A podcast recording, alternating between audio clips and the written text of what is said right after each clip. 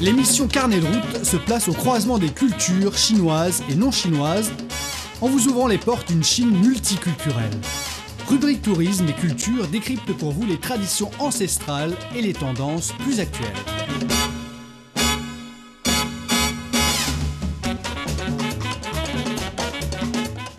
Bonjour à tous, bienvenue à l'écoute de notre émission Carnet route. Aujourd'hui, notre destination, c'est la province du Gansu du nord-ouest de la Chine, longue province étroite coincée entre le plateau de Mongolie au nord et les contreforts du plateau tibetain au sud, épousant le tracé principal de l'ancienne route de la soie, le Gansu est habité par environ 26 millions d'habitants, dont une minorité importante de Hui. La capitale Lanzhou est située juste dans le sud-est de la province. Le Gansu est très montagneux dans le sud et plat dans le nord. Composante centrale du Gansu, le corridor du Rexi est d'un passage très étroit et étiré d'un millier de kilomètres reliant la ville moderne de Lanzhou à Yumengguan à la frontière du Gansu et du Xinjiang.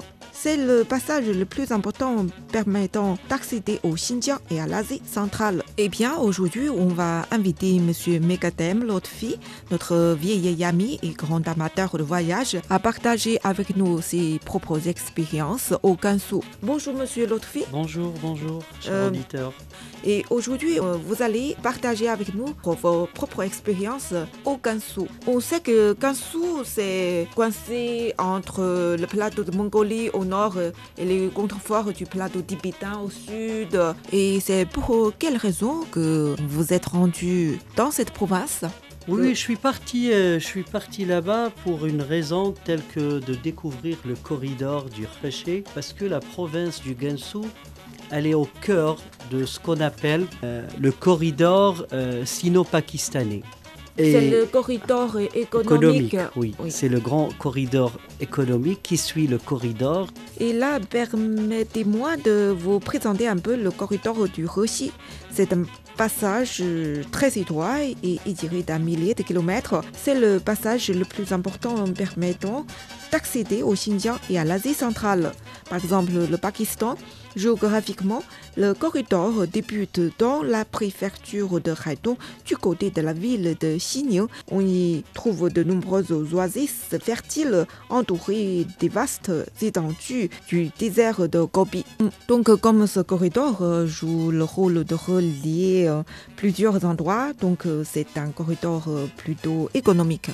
D'ailleurs, la, la carte, si on regarde la carte géographique du Gansu, c'est une ville qui est en, en linéaire. On voit que c'est une province assez longue, mais très étroite, euh, comme c'est coincé entre plusieurs plateaux, plateau tibétain, plateau Mongolie. Hum, Donc euh, cette province est, obligée de devenir très mince. La moyenne euh, de sa largeur, elle dépasse pas 100 km sur une longueur de 1500 km. C'est on va de, de, de la capitale de la ville qui est Lanzhou jusqu'à ce qu'on appelle la porte du Jade qui est aux frontières du Xinjiang. Ah oui. du côté de d'Anhuan. Donc c'est c'est vraiment une, euh, une province à découvrir. Vous êtes allé dans quelle ville J'ai eu l'occasion de visiter tout le... Sauf Donghuan, parce qu'on a parlé de Oui, oui, on- on j'ai visité Weiwei, j'ai visité Zhangyi, euh, j'ai visité le- les montagnes, de, euh, les montagnes du Reché où il y a la minorité kirghize. Euh, il y a aussi des minorités euh, mongoles. Je- la, la majorité là-bas, c'est les Hui avec les Han, mais aussi il y a d'autres minorités. Là-bas, il y a beaucoup de minorités Oui, euh, ethniques. hein. ah, au, Oui. au Gansu. Oui. Donc j'ai été au- à un endroit magnifique d'ailleurs qui a été classé par le National Geographic je pense en 2000 en 2018 ou de- 2016 comme le plus beau site au, monde et c'est ce qu'on appelle euh, les montagnes euh, du Danxia. Oui, euh, le paysage de Tanxia se réfère au développement de la couche rouge, principalement terrestre, avec des pentes euh, escarpées. Euh, J'ai cherché un peu sur l'internet. Il est principalement formé de roches rouges euh, clastiques euh, sous l'effet complet de l'altération différentielle, l'effondrement gravitationnel, la dissolution de l'eau, de courant, l'érosion du vent, etc. Et le paysage de Tanxia est largement répandu en Chine. hein. Euh, au Gansu, le paysage de Tanxia a non seulement des massifs de montagnes grotesques, mais aussi des couleurs très vives, très esthétiques, très recherchées euh, par les touristes. C'est c'est des montagnes arc-en-ciel. Et, et c'est devenu maintenant un, un site classé 5A en Chine. Il est, de, Oui, il est, tops. de- il est- il est- il est au summum de- de- des sites, euh, euh, comment on les appelle, des sites euh, touristiques de la région du Gansu. Donc j'ai visité la ville de Weiwei, qui est peut-être pour les Chinois, moi c'est une ville que j'ai découverte que, et que, et que j'ai aimé par la suite. Cette ville, il y a- d'ailleurs pour nos auditeurs qui sont dans le sud de la France ou dans le sud de l'Italie, elle va leur dire quelque chose. Cette ville, elle se trouve au 38e parallèle de la Terre. Oui. Donc, c'est le même climat comme le sud de la France. C'est Bordeaux, la région du Bordeaux. Euh, je vais vous dire, cette ville de Weiwei Mhm. euh, est, est une ville maintenant en Chine qui est leader dans le vin. C'est vrai, euh, euh, le vin de Wuhui euh, est très connu et ça a une histoire très ancienne. Quand les graines de raisin ont été introduites dans Wuhui il y a hum, à peu près plus de 2000 ans, Wuhui a commencé à cultiver des raisins et de faire du vin. Et du coup, euh, c'est devenu un tribut de toutes les dynasties. Et pas mal de poètes euh, et les célébrités euh, chinois ont laissé d'innombrables poèmes sur le vin de Wuhui. Donc à et c'est comme en France, hein, vous, devez avoir une vue sur un grand domaine de vignobles, de vignes. On a des, on a des, des fermes à perte de vue, du vignoble à perte de vue, ferme et vignoble. Et on a des, des expériences. Moi, j'ai été dans, dans des, des- des fabrications et des, et des associations euh, sino-espagnoles, sino-italiens, sino-français. Ça ne m'étonne pas qu'ils ont de la euh, coopération avec euh, les grands pays producteurs de vin. vi- viticoles, Ouais, voilà. viticole. Donc, euh, donc c'est ça. Je garde ça à Weiwei, c'était magnifique. En plus Le de goût ça. est comment? Oui, oui. Le, le goût- le goût, il est magnifique. Ils ont des, ils ont des, des couteaux, oui, ils ont des pinots. oui. Euh, c'est ce qui est, euh, ce qui est Ça très intéressant. surtout, euh, dans le marché domestique ou Oui, oui, c'est dans le marché domestique, mais je pense pour certaines marques, ils essayent de, de vendre aussi euh, dans, le, dans le marché asiatique, Mm. comme Hong Kong, comme je pense le Vietnam, euh, Corée du Sud. Il y a, il y a certaines, euh, il y a certains pays euh, de l'Asie qui, qui importent le vin de Weiwei. Ah, Et- ça, c'était vraiment c'était quelque chose de, de nouveau pour moi parce que et ils ont un savoir-faire. D'ailleurs, il y a, je pense qu'il y a, qu'il y a même une culture viticole qui est en train de, s'installer là-bas. Et j'ai pu euh, connaître des grands sommeliers, des grands spécialistes du vin européen qui travaillent et qui vivent là-bas depuis Ah. quelques années déjà. Et c'était très intéressant. Et euh, euh, quand on parle du vin, euh, je pense tout de suite à- aussi à Zhangye. Aussi, euh, euh, on parle dans, de Jiangye. Jiangye, c'est, c'est la ville des, des Dachines, de, de ce fameux montagne. Mais aussi, on a découvert qu'ils, ont une culture du cheval euh, magnifique. Culture Oui. du cheval. Oui, oui. C'est-à-dire C'est-à-dire, c'est, ils ont beaucoup de, de- de chevaux, ils, ils adorent le Ils font des spectacle. de Oui, ils font des courses, ils ont même des, des haras de cheval. On était dans une ville que je ne me rappelle pas, c'était, c'est une ville en hauteur. Et d'ailleurs, elle abrite l'un des, des dernières races euh, du cheval euh, kirghiz qui a été sauvé euh, par, euh, par les vétérinaires chinois dans les années 50 et 60. D'ailleurs, il y a beaucoup de, de travaux de, de sauvegarde sur ce oui. cheval sauvage.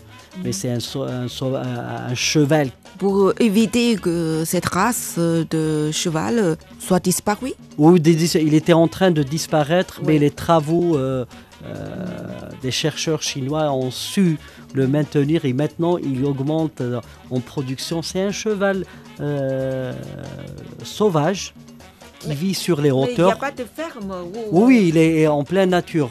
Il y a juste, j'ai visité le centre de, de protection et de développement de, euh, du cheval du Rocher parce qu'il porte le nom du, euh, du corridor. C'est c'est un, c'est un cheval qui, est- qui vit dans les plaines en hauteur et c'est magnifique.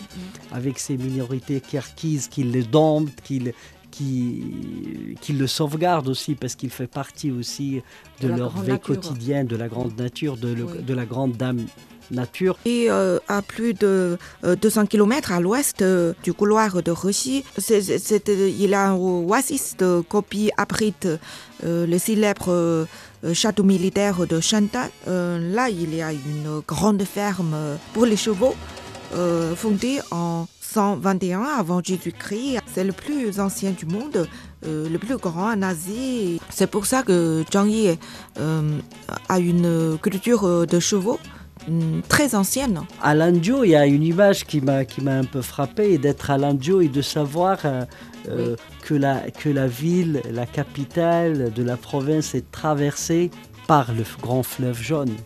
Oui, euh, le fleuve jaune a coupé le Lanzhou à deux. Oui, Oui. et, c'est magnifique c'est cette image. l'unique ville euh, de la Chine Vraiment. qui a, qui a une, une grande fleuve euh, qui traverse. Oui, oui, pour arriver après, pour, pour arriver à Shandong ici, pour, Et pour se terminer dans la mer de Boré, c'est le troisième grand fleuve de Chine. Il dépasse les 5500 km, le fleuve jaune, ce qu'on appelle oui, euh, euh, le fleuve de la mer patrie. Voilà. Voilà, c'est le fleuve de la mer patrie. Donc, Parce que les Chinois, on prend l'origine. Les premiers Chinois sont apparus le long du fleuve jaune. jaune. Voilà. Voilà. Donc, je pense que c'est. euh, pour moi, c'était c'était une grande découverte de découvrir ça. Mais aussi, on- on- C'est justement parce que euh, quand, vous, quand vous dites votre impression sur euh, cet endroit, c'est aux yeux d'un étranger. Mais Mm. vous, en tant qu'étranger, journaliste étranger, vous devez avoir euh, une vision différente. Et euh, qu'est-ce qui vous laisse une impression profonde? Après, j'ai mangé le lanjon lamia. Ça, c'est- l'un des plats, c'est l'un de, de mes plats préférés en Chine. le lanjon lamia, j'adore. Ah C'est le, même euh, que euh, euh, l'anjo lamien de Pékin? Je pense que c'est le même, mais je pense la qualité de la viande, la manière de le préparer, aussi la fraîcheur de la pâte. Euh, C'est un peu différent que ce genre, euh, cette espèce de nouilles qu'on mange ailleurs. C'est votre aventure de plat. J'ai eu une autre aventure, une grande aventure avec un plat, mais c'était pas euh, à c'était à Jiangyi. Des pâtes fabriquées à base euh, de poudre de fèves. Euh, J'ai pas bien compris. C'est un truc qui est fabriqué à la base de farine. Mais à pas à, à- les fèves de la poudre de fèves qu'on redevine c'est comme euh, ce qu'on appelle les pâtes blanches transparentes. Il y a beaucoup ici dans j'ai découvert euh, ce genre de pâtes aussi dans le- euh, du côté du Shandong c'est transparent mais le comble dans tout ça qu'on a c'est-à-dire l'histoire elle réside c'est qu'il y a un restaurant dans l'ancien l'ancien marché de Oui. qui prépare ce plat d'une manière traditionnelle, mais on doit se lever à 6h30 du matin. 6h30 Du matin pour le manger.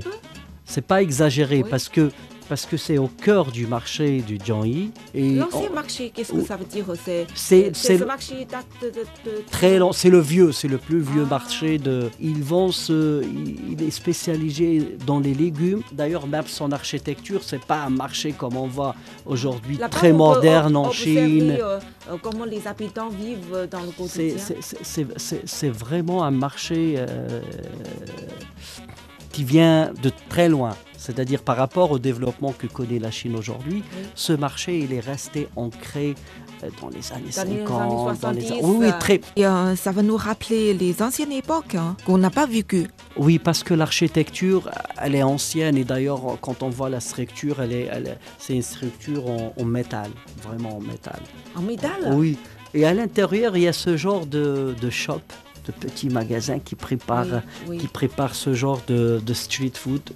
Oui. euh, Tout à l'heure, vous m'avez dit que pour euh, prendre euh, le street food euh, euh, basé sur euh, la pâte, vous devez vous lever. tôt. Parce que, parce, que, parce que le magasin, il, se- il travaille avec les gens qui travaillent dans. qui voyagent, qui, qui travaillent peut-être dans l'agriculture, qui se lèvent tôt. Donc, le restaurant, de 6h30 du matin oui. jusqu'à 8h.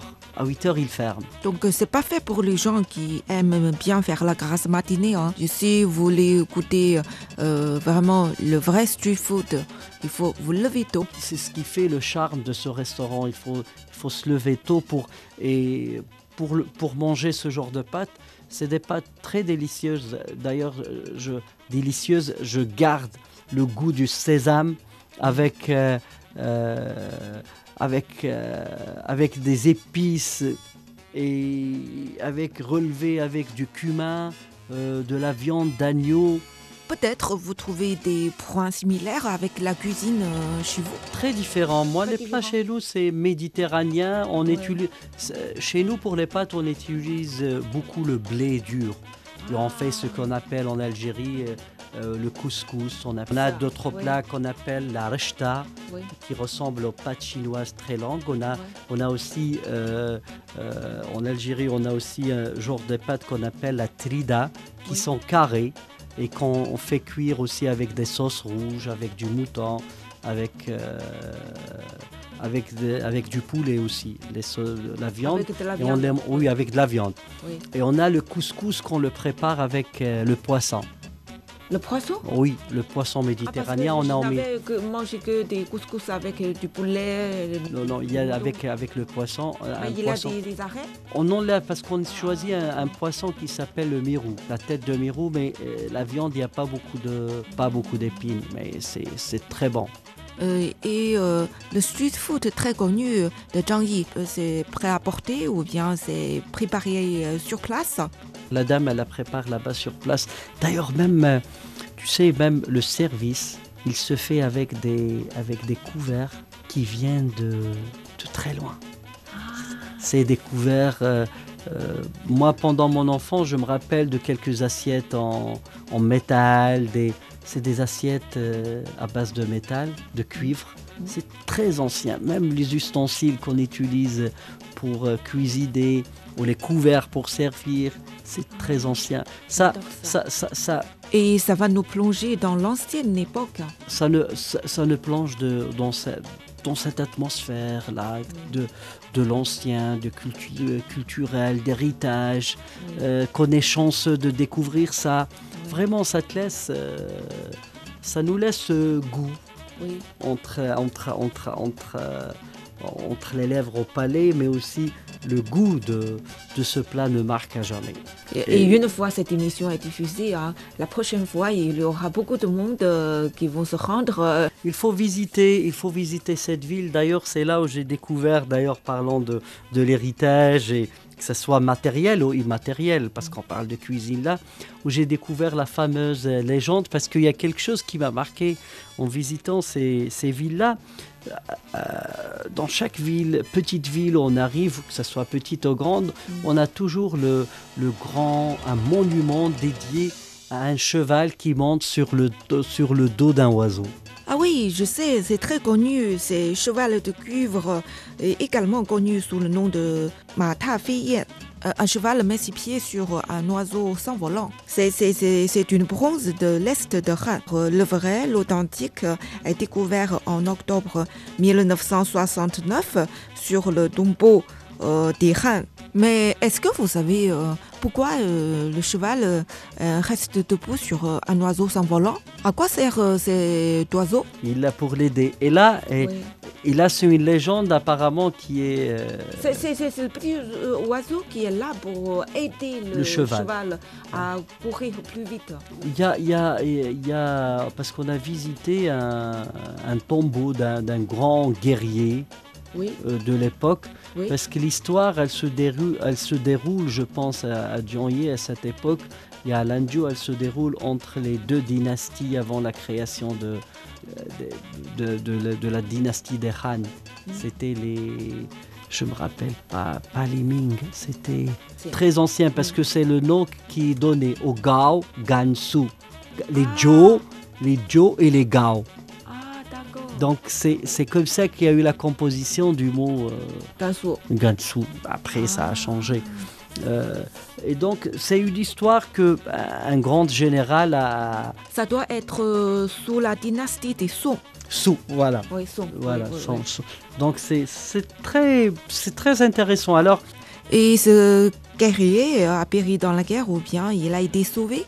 il a été sauvé par ce cheval aidé par un oiseau parce qu'il Ah, pouvait pas et le d'accord. cheval l'oiseau l'a- aidé à voler. Donc euh, c'est devenu euh, un symbole euh, de cet endroit. Comme cette légende est trop belle. Hein Oui, oui, Oui. Et toujours dans les villes, dans les grands ronds-points de ville, on a ce monument-là. Donc euh, la prochaine fois, si je me rends dans cet endroit, je vais aller voir. Le vin de Zhangyi est également très connu. hein. Mais euh, qui est meilleur, euh, le vin de Zhangyi et le vin de Wei? De- le vin, je pense que c'était de, de, de la même qualité. D'ailleurs, on a Oui. été étonné de, euh, de la qualité de ce vin, Oui. mais aussi de, de différents, parce que j'ai dit, il y, a les, il y a les muscadets, il y a les couteaux, il y a, il y a les pinots. euh, il y, a, il y a beaucoup de vins, c'est-à-dire pratiquement euh, toutes les familles du vin, parce que aussi, comme tu l'as dit tout à l'heure, être, euh, avoir le soleil qui vient du désert de, du Gobé, Oui, et en plus de ça, avoir des sources d'eau, oui. euh, ça donne de la qualité à tous les produits euh, Oui, de vignoble euh, a Voilà. un goût peut-être intense. intenses, parce que Plus le soleil est fort. euh, Parce qu'on a la, la- la technique des versants. Quand le vignoble est au versant, vous savez, il n'y a qu'un côté qui est touché par le soleil, ah, et l'autre côté, il est- oh, dans l'ombre. dans l'ombre. Et Oui. des fois, on a, des, des- des- on a des, des vins qui sont sur des terres plates, Oui. où ils sont bien arrosés du soleil, Oui. donc ça, ça donne différents goûts. Euh, et aussi la terre, parce que tout dépend aussi de la qualité euh, de la terre. Oui. Et je pense que là-bas, la terre, elle est très Mhm. riche parce que, Mhm. euh, parce que c'est, comme j'ai dit, c'est un petit corridor. Oui. Le petit Euh, corridor et d'autres d'autres endroits qui vous laissent une impression. Euh, l'autre, l'autre aspect de, de cette ville qui m'a intéressé, c'est le développement au niveau des infrastructures. Ah, Donc, euh, comme je, disais, co- comme je disais au début, parce qu'elle fait partie de ce fameux euh, corridor euh, oui, sino-pakistanais sur les Mhm. nouvelles routes de, de la soie, Oui, les, relations entre la Chine et. c'est très important parce que, Oui. parce que, parce que ça, c'est une ville qui va, c'est on prend tout le corridor, c'est un corridor qui va, qui va démarrer du côté de la ville de Gwadar, qui est au Pacifique, Mm. de la ville de Gwadar pour traverser Lahore au Pakistan, arriver au, aux montagnes de Palmyre Mhm. en Chine, arriver au Xinjiang et après le corridor du Gansu pour arriver vers Pékin, Tianjin, Hebei.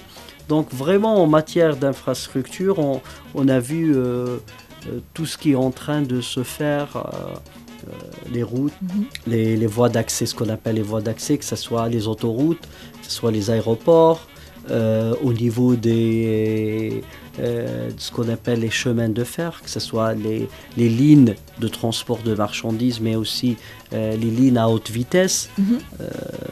On a vu ça, mais aussi au niveau des infrastructures pour la Mhm. prise en charge euh, de la vie quotidienne des habitants, Mhm. avec la création de, de villes, de Mhm. nouvelles villes qui, Mhm. qui répondent aux besoins modernes Ah, euh, oui. des Chinois aujourd'hui. Mhm. Et leur vie, c'est des, c'est des villes euh, très très modernes et Mhm. gérées, euh, Qui se développe très vite. hein.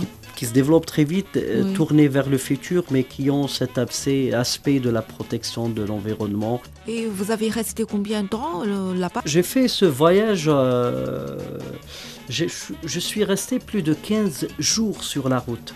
De, de l'Andio jusqu'aux aux portes de Djad. Qu'est-ce que vous, vous avez On a- fait pendant les 15 jours? On a découvert beaucoup de choses. On a découvert euh, l'histoire, on a découvert euh, une province avec son héritage, comme je l'ai dit tout à l'heure, Oui, matériel et, ma- et matériel.